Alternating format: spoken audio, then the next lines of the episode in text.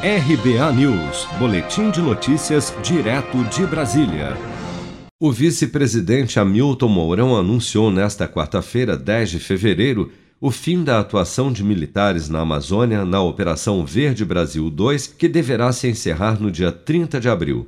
A operação foi deflagrada em 11 de maio do ano passado para o combate aos focos de incêndio, desmatamento e garimpo ilegal na região da Amazônia Legal.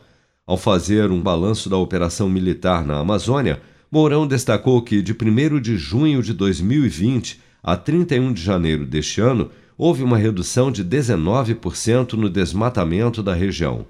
O vice-presidente Mourão, que também é presidente do Conselho Nacional da Amazônia Legal, destacou durante a quarta reunião do Conselho que, no lugar da Operação Verde Brasil 2, o Conselho passará a trabalhar o Plano Amazônia 2021-2022, que terá a colaboração das agências de fiscalização dos Ministérios da Justiça, Meio Ambiente, Agricultura e do Gabinete de Segurança Institucional.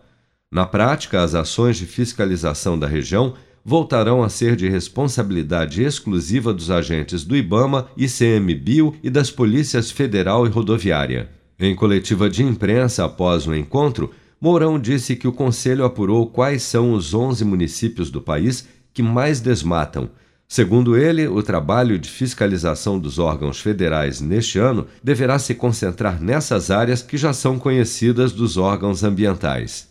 Esses municípios são aqueles que estão naquilo que é o arco da humanização, né? onde ocorre realmente o desmatamento. O restante da área da Amazônia pode ser fiscalizada com menos gente, porque é aquela área da Amazônia profunda, onde só se chega de barco é? ou de avião. Também participaram da reunião do Conselho Nacional da Amazônia Legal, nesta quarta-feira, os ministros Paulo Guedes, da Economia, Ricardo Salles, do Meio Ambiente, e Damares Alves, do Ministério da Mulher, da Família e dos Direitos Humanos.